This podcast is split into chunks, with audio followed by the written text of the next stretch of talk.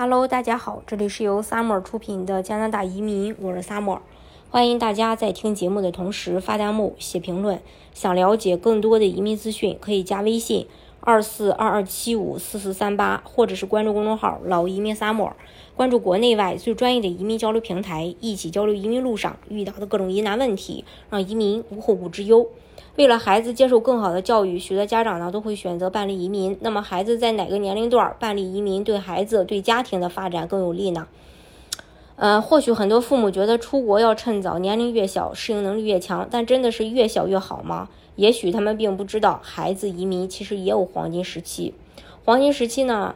呃，研究显示啊，如果孩子在九到十一岁移民，那么他们的英语流利程度几乎与在国外出生的孩子没有区别。而等到孩子年纪大了才移民，虽然国外能够提供原生的语言环境，他们的英语水平呢也比不上原住民。十一岁是个分水岭，根据研究也显示，英语流利程度很大可能左右着移民未来的工资水平和升职潜力。而英语流利程度和移民时的年龄紧密相关。另外，有研究结果也显示，十一岁之前就已经移民与背景相同，但十八岁以后才移民。的人相比，日后的职场收入要高百分之十五。在子女十一岁之前出国定居，有助于他们呃掌握流利的英语，对孩子以后的教育就更为顺利。十四岁之前的话，对于中小学生来说，需要花六到七年的时间才能像母语一样使用英语。如果孩子在十一岁以前，最晚不超过十四岁，能够在英语环境中生活，那么英语发音可以跟本地出生的人一样非常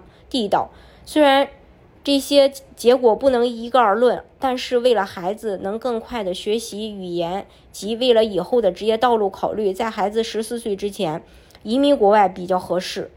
所以呢，建议各位父母最好在孩子读小学或到初中这段黄金时期，九到十一岁之前规划制定合适的移民方案，这样既有充分的时间来准备申请，还能获得移民身份后，还能更好的享受到国外优质的教育福利。还有就是加拿大移民对副申请人的随行子女也是有年龄规定的，一般都是规定二十二周岁以下的未婚人士可以随行，二十二周岁以上可以申请，但是需要满足额外的条件。随行子女需要具备条件。还有就要注意的是，加拿大对于年龄的计算是用本年减去出生年份，就是申请时候的年龄，但请注意，没有过生日就不算加一岁。